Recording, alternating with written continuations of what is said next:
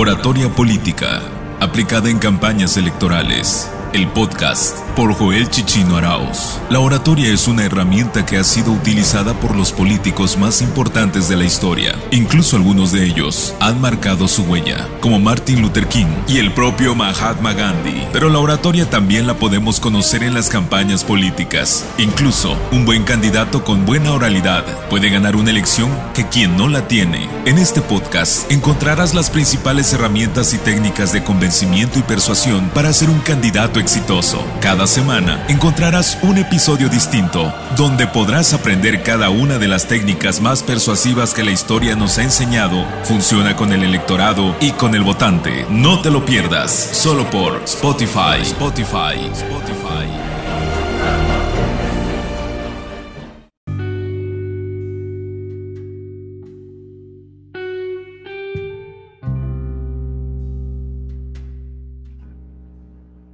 Hola, ¿cómo están? Bienvenido nuevamente a este curso digital denominado Oratoria Política aplicada para campañas electorales. Te habla Joel Chichunaraos y a través de estos podcasts te estoy mostrando las técnicas más persuasivas, las técnicas más convincentes que existen aplicado al tema de la oratoria, los discursos dentro de esa guerra electoral llamada campañas políticas. El día de hoy vamos a ver el episodio número 23. Ya hemos llegado a este episodio. Yo la verdad es que desde que comencé a grabar este podcast no creía haber grabado tanto, no había grabado tanto en mi vida, pero ahora estoy muy contento que llegamos al número 23 y la verdad es que todavía falta mucho por hablar. Considero que este curso está pronosticado para ser un curso de muchos episodios donde tengo planeado hablar no solo de técnicas, sino de un análisis concreto ya cuando sean los candidatos, los, ya cuando sean eh, ya como candidatos todas aquellas personas y cuando empiecen a haber discursos los vamos a analizar en este podcast para que tú que estás siguiendo de manera continua estos episodios tenga los elementos necesarios para aprender sobre todo lo que se debe tomar en consideración. Bien, en este episodio número 23 vamos a ver un tema que le he denominado el discurso de arranque de campaña. Seguramente si tú eres nuevo en esta plataforma, eh, te habrás saltado el resto de los episodios y habrás llegado a este punto. Porque a lo mejor todos queremos información de valor y queremos cosas demasiado concretas. Si tú estás buscando esto, yo creo que no te voy a defraudar el día de hoy acerca de este tema porque pretendo hablar de este de los elementos más importantes que hay que tomar en consideración para llevar a cabo este tipo de actividades. El discurso de arranque de campaña es uno de los momentos cumbres de todas las campañas electorales. Evidentemente, para llegar aquí tuvo que haber eh, existido una etapa de pre-campaña o una etapa de posicionamiento.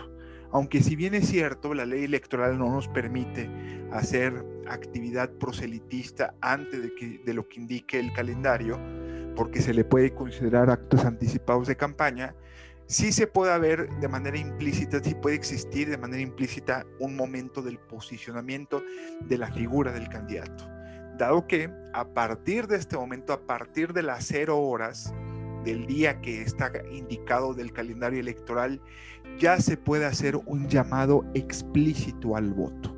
Ya se puede hacer eh, un convencimiento directo de manera textual sin cuidar en ningún sentido ese llamado al voto hasta que inicie la veda electoral ya en miras de llevar a cabo los comicios que donde se van a elegir a los candidatos que van a ocupar el cargo popular. El día de hoy quiero eh, traerte cinco puntos que debes de considerar en la elaboración de tu discurso de arranque de campaña. Obviamente, este discurso marca el inicio de una caminata, el inicio de un proyecto. Generalmente, la mayoría de las personas lo llevan a cabo a las 12 de la noche. A veces es muy cansado. A veces hay, gente que lo prefiere, lo prefiere hacer al otro día en la mañana. Y estos discursos se caracterizaban por ser masivos. Generalmente el discurso de arranque y de cierre son los momentos cumbres para demostrar el músculo político, es decir, la cantidad de seguidores que nosotros tenemos que nos van a ayudar a mandar un mensaje a nuestros contrincantes y a crear una percepción de que ya vamos con todo y que vamos a ganar la elección, vamos a ganar los próximos comicios. Entonces, el discurso de arranque de campaña tiene que ser evidentemente alentador, tiene que ser emotivo, la gente está esperando a un líder, la gente está esperando que los alimente de adrenalina para poder llevar a cabo esto. Es, imagínate que es como un, un carro que necesita, que te está pidiendo que le llenes el tanque para poder llegar a la meta que le has, eh, para poder arrancar, meter eh, la última, las, las últimas de las velocidades y para poder llegar a la meta que le has fijado desde un principio. Entonces el motor está ansioso de que le des esa adrenalina. La adrenalina es el discurso. Entonces, por lo tanto, el discurso en esencia es un discurso totalmente emocional, totalmente de llamar a la acción, de llamar a la movilidad y de llamar a convencer a más que personas de que estamos representando el mejor de los proyectos.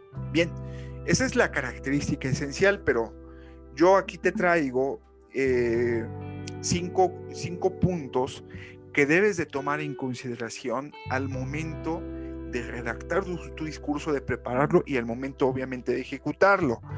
Punto número uno. Tienes que hacer un hincapié un, así una, un énfasis al, del llamado al voto. Pero ¿a qué me refiero al el llamado? Tienes que no solo eh, ser tan muy explícito y repetitivo de que tienen que votar, sino cómo deben de votar. Y no, esto es no solo en el discurso de arranque de campaña, sino en todo, pero en, en, todos los discursos que vengan de aquí hasta el cierre de campaña. Pero desde ahorita hay que comenzar. Este es el momento para explicarle a las personas cómo deben de votar. Y no es que las personas no entiendan cómo hay que votar, ya saben que hay que ir a la casilla electoral y plasmar una X sobre el partido o el candidato que les simpatiza. No, me refiero a que tienes que ser muy explícito. Por qué partido vas, cómo vas a aparecer en la boleta electoral y evidentemente eh, explicar el tema de las coaliciones, explicar el tema de las alianzas, porque la forma en cuantificar eh, eh, el tema de la votación influye mucho al momento del conteo. Entonces, el, tema de la explicación de cómo votar tiene que ser una constante, porque muchas campañas se han ido en ese tipo de detalles. Diría un buen amigo mío, en los detalles se esconde el diablo, porque la gente, como e, esta va a ser una elección muy grande, eh, la elección más grande de la historia de México, la gente eh, se va por lo fácil, no va a poder memorizar todos los candidatos que les toca votar, porque se va a elegir muchos cargos. Entonces se le va a dar más de dos, tres, cuatro boletas para elegir y no va, se va a empezar a confundir que si vota por el diputado está pensando que es para presidente y si vota por el presidente está votando que es para gobernador. Ese tipo de confusiones son determinantes. ¿Qué hace la gente cuando generalmente les saturas ese, la información? Que ese es el, gran error de, de las campañas que es donde se eligen a tantos cargos. Votan en línea y eso sucedió en el 2018. La gente votó en línea, aparte del efecto de López Obrador. Eh, la gente hace un voto en línea, es decir, todo PRI, todo PAN, todo Morena. ¿no? Entonces eso provoca que si tú no especificaste que ibas por un partido diferente, que si eras eh, candidato independiente, que si eras candidato priista o lo que fuera, si no haces una especificación, entonces eso va a tener como consecuencia que haya una confusión. Entonces, desde el discurso de arranque de campaña, tienes que mandar un mensaje de la manera, por quién vas, a quién estás representando, cuál es la manera correcta de votar por ti, cómo te llamas, si en la boleta electoral va a aparecer un apodo o va a aparecer tu nombre completo. Esas especificaciones, aunque parezcan obvias, no son obvias. El sentido común es el menos común de los sentidos. Esto sí hay que ser muy explícito, así que no cometas el error de no hacer esta especificación y aunque se escuche como clase de primaria, tienes que explicárselos de manera concreta y detallada. Bien. Segundo punto de, los, de las cosas que debes considerar en este discurso de arranque de campaña. Comienza es la oportunidad de comenzar a hablar concretamente de tus propuestas. Ya es momento de hablar, de tus propuestas. No los dejes hasta las reuniones ciudadanas, no lo dejes a los trípticos, no los dejes a las publicaciones en redes sociales, no se lo dejes al, área de publicidad tienes que ser muy explícito en lo que estás proponiendo. ¿Por qué? Porque es el momento idóneo. Pero obviamente no vas a hacer un catálogo completo de todo lo que estás proponiendo, porque quizá tu proyecto es muy ambicioso y se compone de muchísimas propuestas. Recuerda que como en el marketing, en la política, menos es más.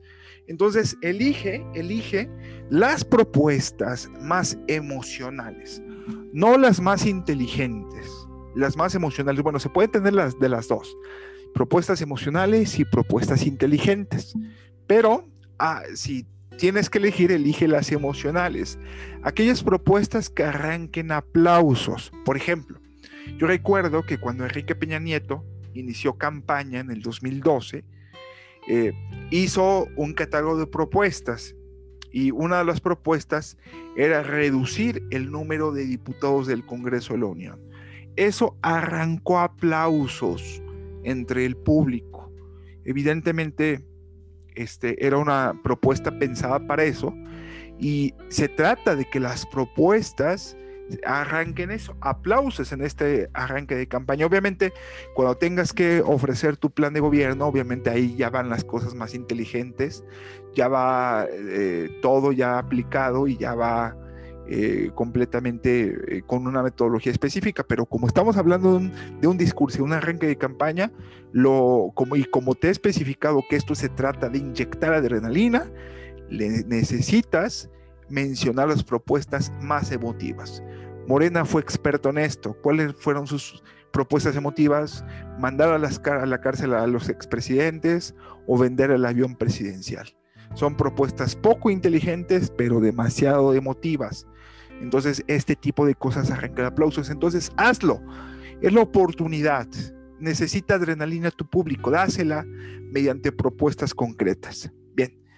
Tercer punto de nuestras consideraciones para el discurso de arranque de campaña. Introduce algo que en mercadotecnia se llama diferenciador. Introduce un diferenciador. ¿Qué es un diferenciador? El nombre lo dice, lo que nos diferencia de los demás.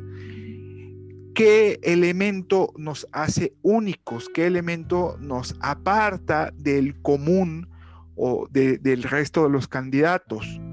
Evidentemente, esto eh, tiene que ser un estudio previo de cuál es el diferenciador real que tú puedes llevar a cabo al momento de venderte como producto. Siempre los diferenciadores en el mundo del marketing y el mundo de la venta de los productos hace, eh, constituye una ventaja de competitividad en los productos. Por ejemplo, si tenemos muchos refrescos, pero resulta que esos refrescos, uno de ellos está demostrado que eh, eh, sin sacrificar su calidad de sabor, no te sube el azúcar o no te causa daño al tema de la glucosa, eso constituye un diferenciador que hace que se atraiga un poco más de clientes que el resto de los demás. Lo mismo como, como campaña. Si tu diferenciador puede ser que eres más preparado, que eres el más honesto, tu diferenciador será que eres el que el, el, de orígenes más humildes, el que tiene las propuestas más incluyentes, el que tiene las propuestas, las mejores propuestas en tema de seguridad, el candidato más joven, el candidato con más, mayor experiencia, entre otras cosas. Entonces, el diferenciador tiene que hacer hincapié en, en el discurso de campaña. Por ejemplo, yo soy eh, un candidato que no soy igual a los demás. mientras todos los candidatos tienen cargos públicos, yo mi origen es, es completamente ciudadano. Yo soy un candidato que viene del pueblo, de las filas, de la ciudadanía, de, los barrios. Yo, soy gente común y los demás tienen orígenes de abolengo. De esa manera, de esa manera, eso es un diferenciador. Entonces, haz hincapié en eso, haz mucho énfasis, dedícale todo un bloque de tu discurso a eso para que representes un producto único a, partir de tus consumidores y evidentemente frente a todos tus votantes. El cuarto, el cuarto punto, eh, que también es muy interesante, es que puedes, desde el discurso de arranque de campaña, hacer una réplica o adelantarte a todos e, aquellos ataques que ya sabes que te van a hacer es como curarse en salud. Yo recuerdo, por ejemplo, eh, este, que en la campaña del PRI, del candidato Alfredo del Mazo, en uno de los debates, eh, sabía el candidato que lo iban a atacar por tener fotografías con Javier Duarte, que fue el exgobernador de Veracruz y una de las representaciones más grandes de la corrupción en México. Entonces él sabía que era obvio que por ahí iban a venir los ataques. Entonces, al ser él el primero en tomar la palabra, antes de ellos, se les adelantó y dijo, eh, sacó una fotografía de Javier Duarte, la misma persona con que la iban a relacionar, eh, pero con Josefina Vázquez Mota, que era en ese momento candidato del PAN a la gobernatura del Estado de México, y dijo, esta es Josefina Vázquez Mota con Javier Duarte. Y el hecho de aparecer en una fotografía no la hace un delincuente. Y después vuelve a sacar otra fotografía. Esta es Delfina Gómez, candidata de Morena al gobierno del Estado de México, con una foto de, con Javier Duarte. Esto no lo hace un delincuente. Ese, ese adelanto que te estoy mencionando hace que prácticamente desarme, desarme todas las posibilidades de los contrincantes para señalarlo, porque ya lo hizo, ya hizo esa réplica y lo único que van a hacer es, salir completamente exhibidos. Entonces, si tú lo haces desde este momento, eh, ir atacando todas aquellas debilidades o aquellas posibilidades de lo que donde crees que te van a atacar, es momento de adelantarte es, eh, puedes decir, para todos aquellos que se atrevan a decir que yo esto, les contesto esto. Ese tipo de cosas harían que les darías argumentos a tus bases para combatir eh, cuando se acerquen a votar por las a convencer a las personas para combatir todas las réplicas y eso hace que te ves como un candidato preparado prácticamente constituiría un liderazgo, sería una estrategia que está inspirada en el arte de la guerra y Sun Tzu, es una de las reglas, no recuerdo bien qué regla es, pero la tengo bien presente y eso es muy aplicable en política. Y si tú lo haces desde este momento, prácticamente estarías desarmando a tu competencia, es prácticamente una jugada maestra que se hace en el tema. Ahora vamos al último punto, el último punto de las consideraciones y los consejos que te doy para llevar a cabo tu discurso de arranque de campaña es que elabores un discurso inclusivo de todos los grupos sociales, políticos, religiosos, lo que tú quieras que representa tu base. Todo candidato tiene una base, tiene una alianza. Por ejemplo, si se, se tratara de una coalición, vamos a suponer PAN, PRI, PRD, evidentemente le tienes, tu base constituye en los tres partidos. Entonces, lo que tienes que hacer es que le tienes que hablar, tienes que tener un discurso inclusivo. Si tu origen es priista, no puedes ignorar a los panistas ni a los perredistas. Tienes que ser inclusivo, ya sea que les hables a cada uno de ellos, a los del PRI de manera implícita o explícita, PAN y PRD, o les hables en conjunto. Sí, por ejemplo, que retomes ideas de izquierda del PRD, de ideas de, centro de socialdemocracia del PRI y representes ideas o, retomes ideas conservadores del PAN desde su origen. O eh, que manifiestes acerca del consenso, consenso que han llegado, acerca de la importancia de la alianza, acerca de la importancia y la fortaleza de ir en equipo. Ahora, si tu base se conforma de grupos sociales que prácticamente son tu fuerte, hay que hablarles a esa base, a todas, no los puedes ignorar, porque en política cuenta mucho el apapachar al a los sectores. Entonces, lo que tienes que hacer es hablarle a todos ellos. Por ejemplo, Donald Trump en la campaña de Estados Unidos le hablaba siempre a su base. ¿Quién era su base? El lado radical, el ala radical de los Estados Unidos, la que le apoyó lo apoyó hasta el final y todo el tiempo le hablaba a la base, alimentaba la base. El muro, latinos delincuentes, América fuerte. Ese tipo de frases alimentaba su base y eso provocaba el odio que se caracterizaba tanto el sector radical que llevó a Donald Trump como presidente de la República de los Estados Unidos. Entonces, háblale a tu base, sé inclusivo, no los olvides y verás, y verás que el hecho de apapacharlos harán que te refrenden su lealtad hasta el triunfo de los comicios. Bien, hasta aquí hemos llegado. Espero que te esté gustando este podcast, este capítulo, de episodio número 23 que he denominado el discurso de arranque de campaña. No te lo pierdas, recomiéndalo, por favor. Recomiendo este podcast que en ese momento está en Spotify, pero lo vamos a llevar a otras plataformas. Recomiéndame eh, mi perfil, que está como mentoría de, en oratoria estratégica, Joel Chichino Arauz, o simplemente como Joel Chichino Arauz. Búscame, escríbeme, escríbeme todas tus dudas, comentarios. Hagamos de estos podcasts en una manera interactiva de poder charlar, de poder eh, intercambiar puntos de vista. Muchísimas gracias por tu atención. Nos vemos hasta la próxima.